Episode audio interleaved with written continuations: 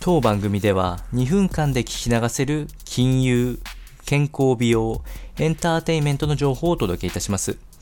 コンテンツ内容の活用方法や質問をしてみたい方は月額サブスクリプションモデルのオンラインミーティングをご用意してありますので概要欄よりご確認ください。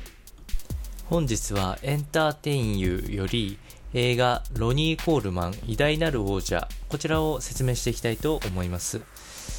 ロニー・コールマンを知らない方にお伝えをしておくと、この方は1990年代のアメリカボディービルの世界大会ミスターオリンピアで、え8連覇を遂げたボディービルダーとなっております。で、この話はネットフリックスで公開されておりまして、当時、と現在に関するドキュメンタリーとなっております。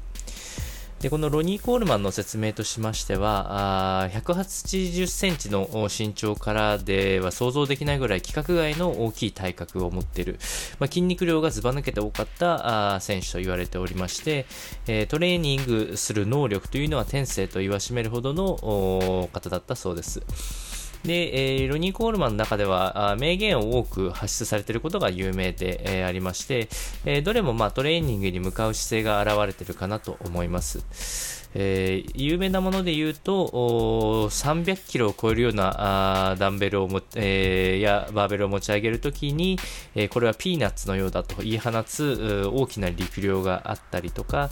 えー、トレーニングの考え方につながるところで言うと、えー、もうトレーニングをやめたくなるところまで行ってこそトレーニングがスタートするといったような、え、ハードなトレーニングをやったからこそ、そこからさらに、え、進化できる余地があるというふうに言われておるので、えー、現在のその、まだ余裕のあるトレーニングでは足りないというような考え方が目立ちます。